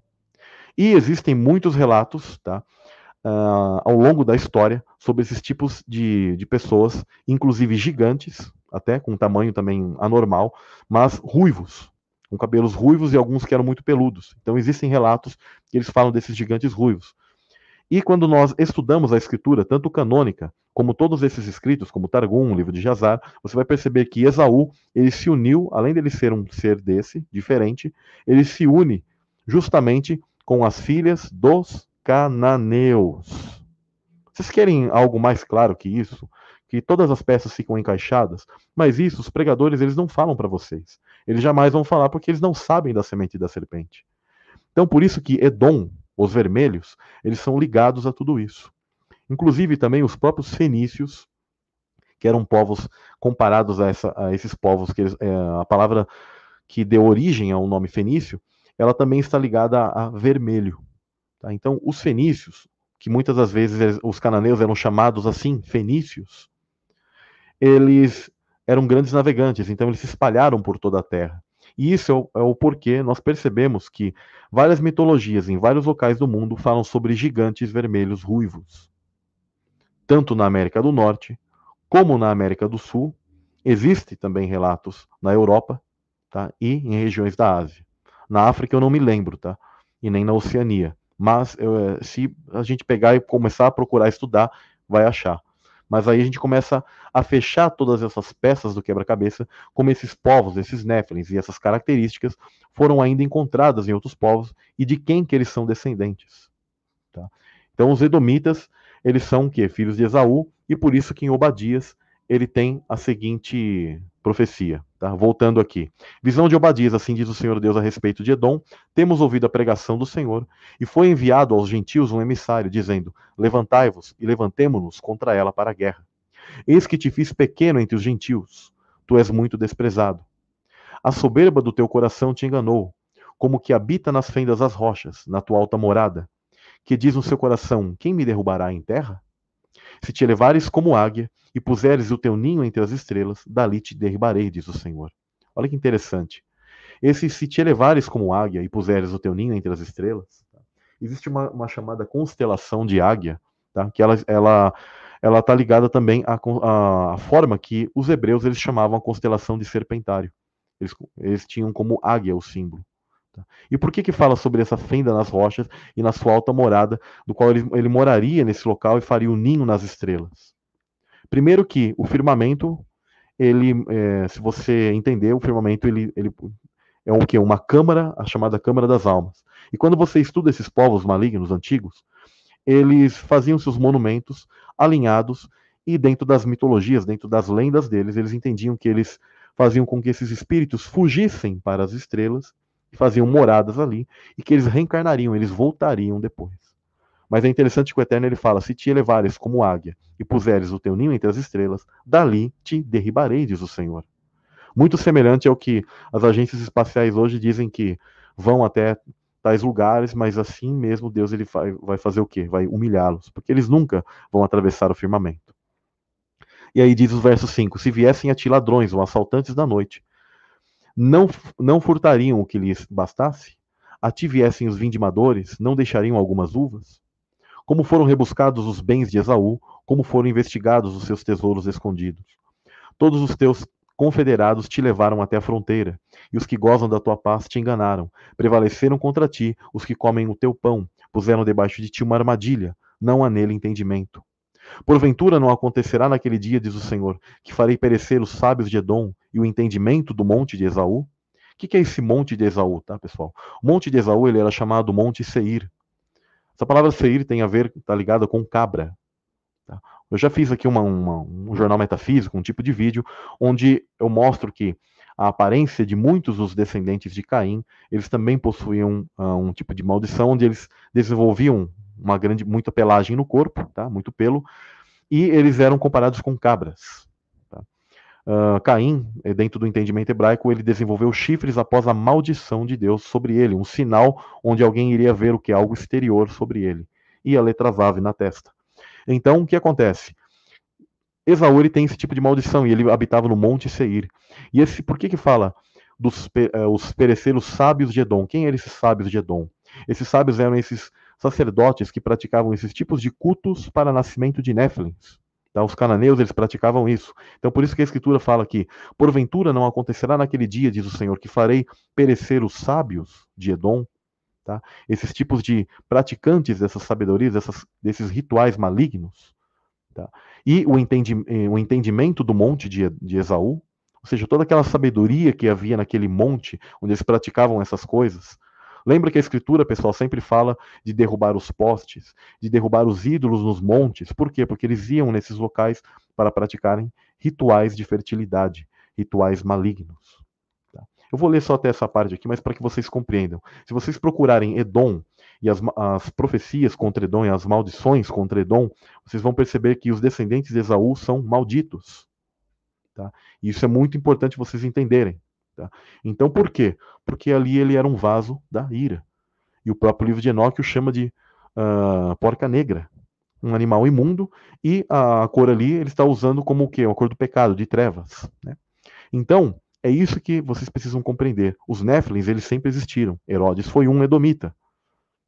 E toda a estátua de Daniel, a estátua do sonho de Nabucodonosor, relatado no livro de Daniel, principalmente, nós nesses, é, precisamos entender que ali, esses impérios descritos, estão falando dos, das grandes entidades, dos imperadores, que fizeram parte desses impérios, onde eles eram Néfilins.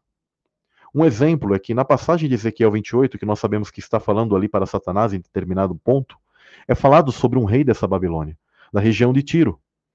E até fala, estivestes no Éden. Aquela palavra é ambígua, tanto apontando de maneira poética para Satanás, como apontando para aquele rei de Tiro, como um rei Nephilim, que esteve no Éden antigo. E ele também é, deixou que seu coração se ensoberbecesse.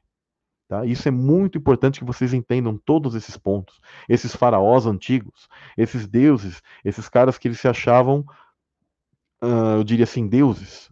Tanto que o Salmo 82 é uma passagem para eles.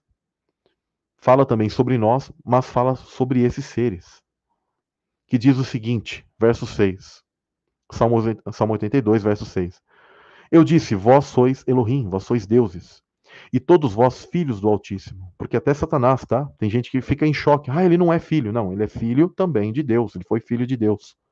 Destituído. Tá? Totalmente o que? Hoje descartado. Assim como os demônios. Todos foram seres que em um determinado momento foram perfeitos e foram filhos de Deus. E aí diz o seguinte, verso 7. Todavia morrereis como homens e caireis como qualquer dos príncipes. Olha que interessante.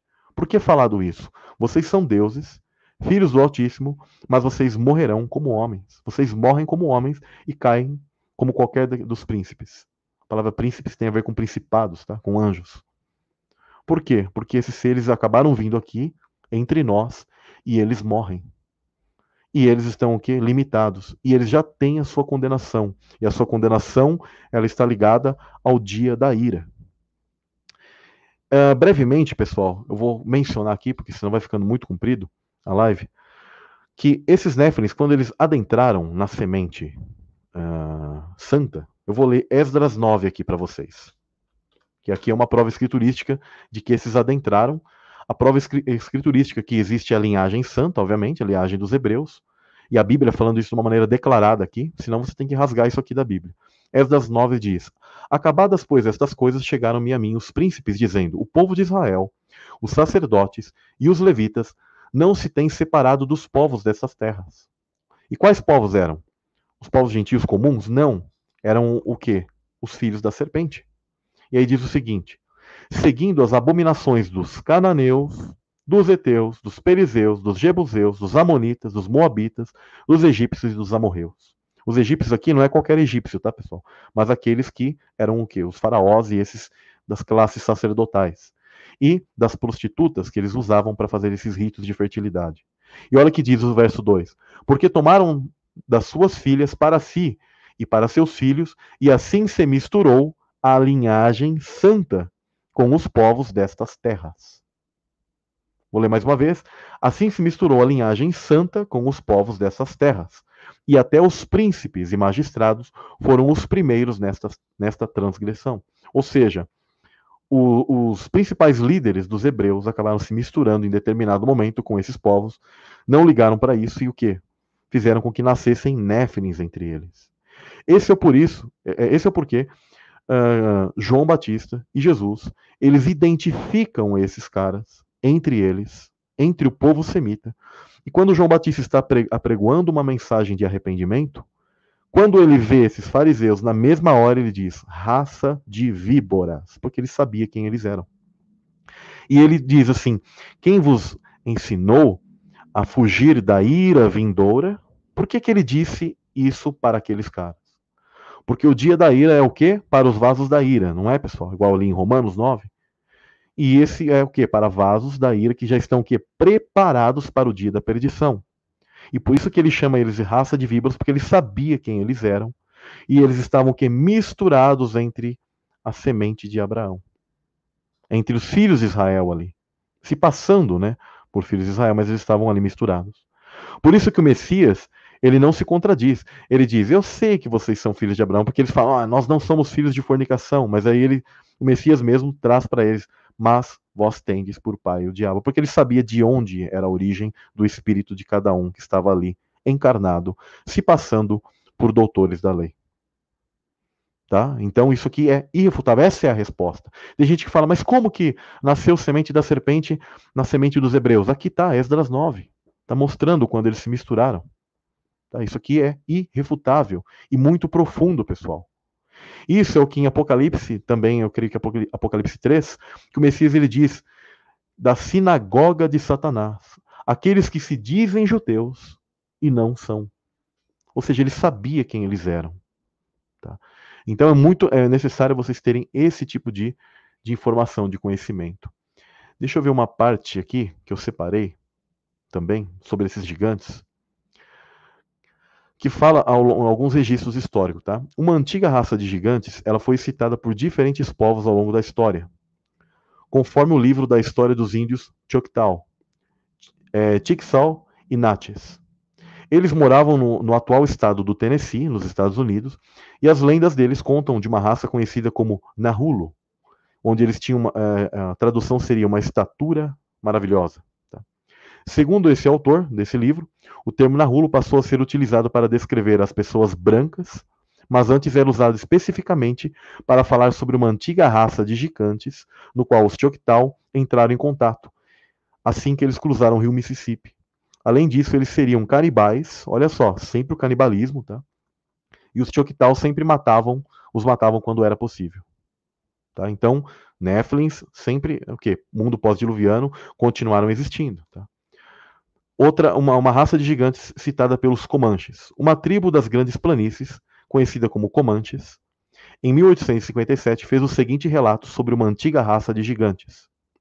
Inúmeras luas atrás, uma raça de homens brancos, com 3 metros de altura, e muito mais rica e poderosa do que qualquer pessoa branca que agora viva aqui, e que habita aqui uma grande variedade de países, desde o nascer do sol poente. Existiu. Os relatos diziam ainda que esses gigantes teriam superado todas as outras nações. Eram também corajosos e belicosos, ou seja, bélica, questão bélica, de guerra, muito. Tudo para eles era guerra, ou seja, violentos, né? Mas, de acordo com o chefe da tribo, quando eles esqueceram da justiça e da misericórdia, o grande Espírito, ou seja, Deus, apagou tudo o que restava dessa sociedade. Olha que interessante esse, esse relato. Né? Um momento, pessoal. Continuando aqui a leitura. A lenda dos Navarros. O povo Starnake, uh, da lenda dos Navarros, também descreveu a antiga raça de gigantes, uma raça leal de gigantes brancos, dotados de tecnologia de mineração que dominavam o Ocidente escravizaram tribos menores e possuíam fortalezas em todas as Américas. Eles foram extintos, ou alguns dizem que voltaram aos céus, porque se trata de espíritos malignos, então eles tinham essa crença da ideia de que eles voltavam às estrelas. Tá?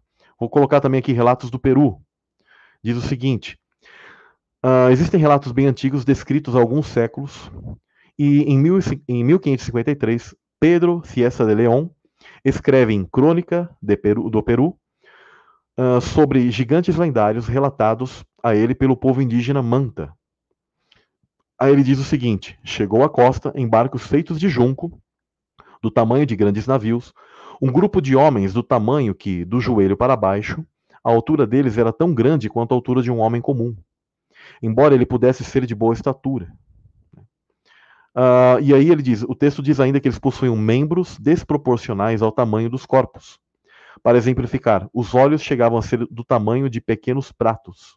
Além disso, teriam sido extintos devido ao mau comportamento sexual. Olha que interessante que é colocado aqui. Então, eles tinham os, os membros, né, parece que principalmente os membros inferiores, tá, as pernas, desproporcionais ao corpo. Eram estranhos, né? E eles falam que alguns, como o, os olhos, eram semelhantes a pratos. Tá? Então eles deviam ter uma cabeça muito grande, olhos muito grandes. É muito interessante. E eles dizem que foram extintos devido ao mau comportamento sexual. Lê também aqui sobre os paiutes. Tá? Os paiutes e a antiga raça de gigantes. Os paiutes vivem nos Estados Unidos e uma história passada via oral fala sobre canibais ruivos e brancos medindo uh, ah, 3 metros que moravam, ou mais de 3 metros, onde moravam em Nevada. Mas não está claro se essa tradição é sobre gigantes, os mesmos chamados Citeká ou Sierra, e, e, se eles falavam algum exagero. Eles eram conhecidos também por Citeká. As lendas foram analisadas por Brian Dunning, e que não encontrou nenhuma menção a gigantes, exatamente. Ainda assim, é provável que canibais tenham vivido naquela região. Então, eles sempre tinham esse tipo de comportamento canibal, a questão da sexualidade, tá? Uh, eu já vi outros tipos de relatos onde os, os índios eles falavam que eles tomavam as mulheres deles, tá? E muitos desses eram o quê? Ruivos. Existem múmias que foram achadas também, tá? onde tanto os homens como mulheres tinham grandes cabelos longos e ruivos. Vale lembrar, tá? Vou colocar uma curiosidade aqui, que eu lembrei aqui na mente. Eu já fiz estudos onde a maioria dos ruivos, a maioria, tá? Eles possuem sangue ABRH negativo. É engraçado que, por coincidência, é o sangue que a elite mundial ela dá preferência por alguma razão, tá? Uma questão de paranormalidade, coisas do tipo. Não que você, se você tiver esse, essa tipagem sanguínea, que você seja do mal, tá? Mas quando esses seres chegam a nascer, é, é notado que eles dão preferência para esse tipo de sangue, tá? Porque eu creio que tem alguma compatibilidade, facilita para eles o nascimento de tais entidades. Eu vou ler aqui para vocês Salmo 58. Vou colocar aqui para vocês, que diz o seguinte: uh, o verso 3 e o 4. Afastam-se, alienam-se os ímpios desde a madre. Andam errados desde que nasceram, falando mentiras. Algumas traduções desde o ventre. Tá? O verso 4. O seu veneno é semelhante ao veneno da serpente. São como a víbora surda que tapa os ouvidos. Verso 5: Para não ouvir a voz dos encantadores, do encantador sábio em encantamentos. Verso 6: Ó Deus, quebra-lhe os dentes nas suas bocas. Arranca, Senhor, os queixais aos filhos dos leões. Escorram como águas que correm constantemente quando ele armar as suas flechas. Fiquem feitas em pedaços.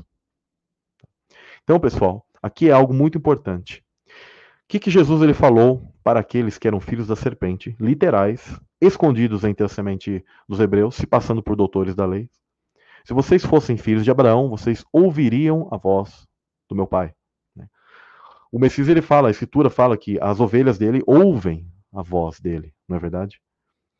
Então esses néfilins, eles não ouvem, porque assim como o verso 4 diz aqui do Salmo 58, o seu veneno é semelhante ao veneno da serpente, são como a víbora surda que tapa os ouvidos.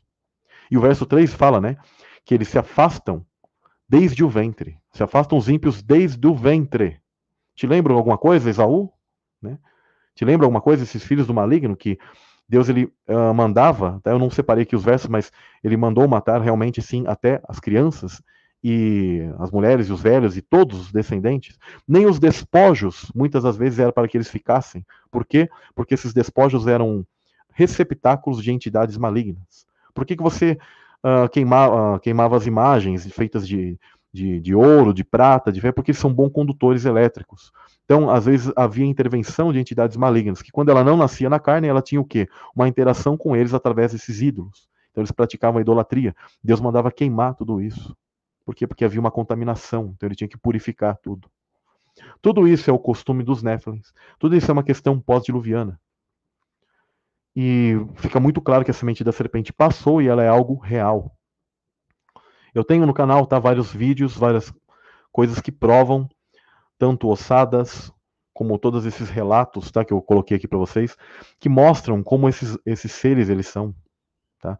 Como que uh, seriam os rituais. Eu vou colocar ainda muito mais coisa no canal, tá? mas para que vocês compreendam toda essa mensagem bíblica. Ela é um fato. Só que hoje nós temos que entender que eles estão cada vez mais escondidos, só que eles controlam de uma maneira longínqua através do sistema, fazendo com que as pessoas adotem esses costumes malignos de uma maneira indireta. Então eles colocam feitiçaria, idolatria, perversões, uh, perversões sexuais, entre muitas coisas para a sociedade. A injustiça, a violência, faz com que as pessoas sejam violentas. E nessas práticas das pessoas comuns, acabam inclusive nascendo os filhos da ira no meio do povo comum aquilo que nós chamamos de psicopatas, porque são maldições que Deus ele colocou. Eu amaldiçoo até a quarta geração. Então é possível que nasça um filho do maligno no meio da semente bendita, da, da, no meio dos filhos de Adão? Sim, nascem. Porque quando você faz o estudo desses serial killers, desses psicopatas, você percebe que eles não têm algo que se chama sentimento. Eles têm uma prática do pecado muito forte. Para finalizar, eu vou ler 1 João 3, tá? Onde eu vou destacar o verso do, verso 8, tá? Do verso 7. Que diz o seguinte: Filhinhos, ninguém vos engane. Quem pratica a justiça é justo, assim como ele é justo. Verbo ser, tá? De ser. Tá? E aí diz: quem pratica, quem comete o pecado, isso aqui não é um cometer pecado, tem gente que faz a leitura disso aqui e pensa assim: nossa, se eu falei uma mentira, ou fiquei bravo, ou se eu xinguei alguma coisa, ah, eu cometi pecado, então eu sou do diabo. Não, não é isso que te define do diabo. Porque você pode, às vezes, cometer essa falha, mas isso não te faz do, do diabo, a não ser que você tivesse isso como o quê? Como prática. O que, é a prática, pessoal? É algo que todos os dias você faz constantemente. As pessoas elas se tornam melhores conforme elas o que praticam o bem. Por exemplo, as práticas dos mandamentos da Torá, elas eram praticadas todos os dias para o quê? Para que a pessoa nunca deixasse de fazer essas ações. E aquilo fosse uma, uma, uma questão assim de organização, de disciplina em sua vida. E aí ele diz o seguinte: porque o diabo peca desde o princípio. Esse princípio aqui é Bereshit, Gênesis. Ele peca desde o Gênesis. Para isto, o Filho de Deus, ou seja, Jesus, se manifestou para desfazer as obras do diabo. Qualquer que é nascido de Deus não comete pecado. A palavra aqui no, no grego é sperma. Eu não peguei a palavra no dicionário Strong, tá? Mas é sperma em grego. E é muito interessante porque aquele que tem o DNA de Deus, tá? Ele pode o quê? Escolher entre o bem e o mal. Mas é nele que a palavra vai poder nascer. Ele é um nascido de Deus, direto. E ele não é um filho do maligno. Então ele vai conseguir o quê? Ouvir a voz de Deus. Aí cabe a ele escolher entre o bem e o mal. Agora, os filhos do diabo, como eu disse, eles não ouvem. Eles não possuem o quê? O DNA de Deus, o esperma de Deus, como está no grego. Por isso que foi usada essa palavra muito profunda ali. Tá? Isso aqui não é estudo, estudo raso aí que o pessoal faz por aí. E eu não sou mais que ninguém. Mas esses caras fazem estudo raso, que eles não sabem nem o que a palavra que está dizendo. Eles não sabem a profundidade de cada verso, de cada palavrinha que está aqui. E aí diz: qualquer que é nascido de Deus não comete pecado, porque esperma, a semente, a sua semente permanece nele, o seu, o seu esperma, o seu DNA, o DNA divino permanece nele e não pode pecar, porque é nascido de Deus. Nisto, tá? Então, através disso, nós sabemos que os Néfilins, o que, que eles praticavam, gente?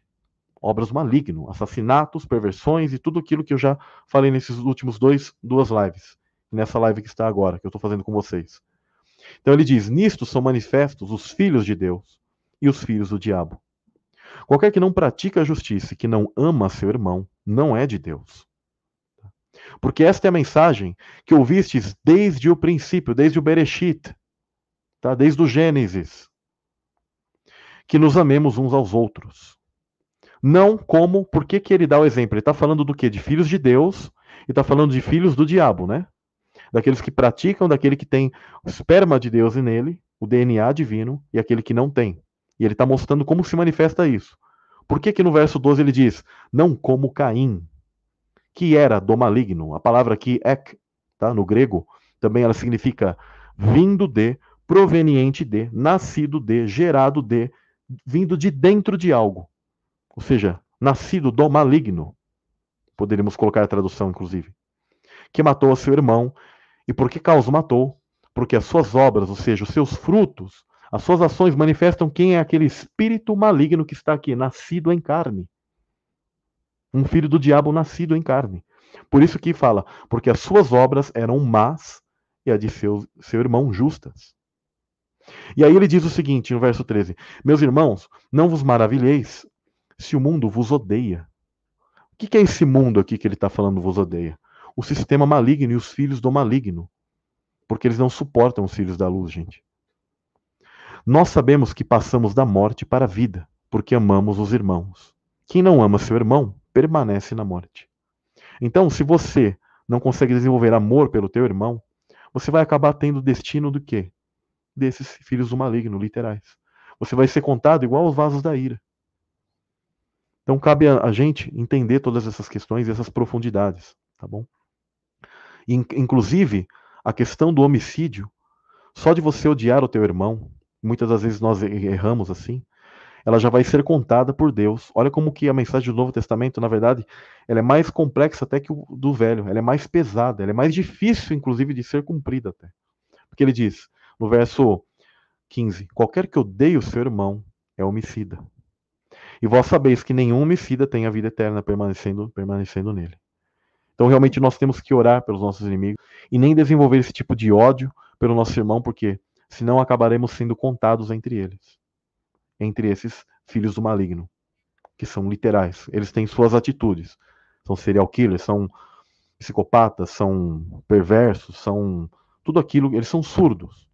Mas você, que é filho de Deus e possui o Yod, Re, Vav, Re no teu DNA, você possui o esperma, igual a escritura fala, a semente, tá? a palavra esperma, esperma de Deus em você, você vai ouvir. Eu sei que essa palavra vai tocar você e você fala, poxa, eu preciso melhorar minha vida, eu preciso tomar uma atitude melhor. Tá? Então, ouça a voz. Lembra que a Escritura fala, ouça aquilo que o Espírito diz às igrejas. Ouça a voz, ouça, ouça essa frequência, a Rua Hakodesh tocando no teu coração. Ouça a voz do Messias. Ouça o que a Escritura diz de mensagem de arrependimento, tá? para você voltar para o caminho. Quem, quem foi aquele que deu a vida pelos seus irmãos, gente? O Messias. Ele deu esse grande exemplo. E vocês podem continuar lendo aqui os versos. Eu não quero estar tá me alongando muito, pessoal. E quero já estar tá encerrando, tá? Já estamos com uma hora e 41. Agradeço muito a todos que estiveram aqui. Tá? A próxima live eu vou fazer uma live eu vou deixar ela em aberto. E eu quero que vocês venham com perguntas no chat. Eu vou respondendo pergunta por pergunta para vocês, tá? Tem outros materiais que eu acabei me atrasando, que eu estava editando e fiquei sem monitor. Mas agora eu tenho de volta, então vou estar tá fazendo ao decorrer da semana. Mesmo que eu tenha outros afazeres, coisas é, relacionadas a casa, casamento, trabalho, coisas que eu estou muito ocupado. Mas eu quero agradecer muito a todos vocês, tá, pessoal? E Quero que o Eterno abençoe muito a vida de vocês, tá? O nome do filho dele, Jesus, Yeshua, Yahushua, seja a forma que vocês quiserem falar, tá? Vocês escolhem o idioma que vocês querem, porque o Pai é o que separou os idiomas. Então não se preocupem com coisas do tipo. Tá? Então que o Eterno abençoe muito a vida de vocês. Agradeço muito. Compartilhem esse link, tá? Deixe seu like, deixe seu comentário, deixe suas dúvidas, que à medida do possível eu sempre respondo lá, sempre com educação. Não importa se vocês pensam diferente, mas apenas tenham respeito, tá? E é isso aí, e a mensagem sempre prossegue. Pessoal, agradeço muito. Então, shalom, shalom a todos.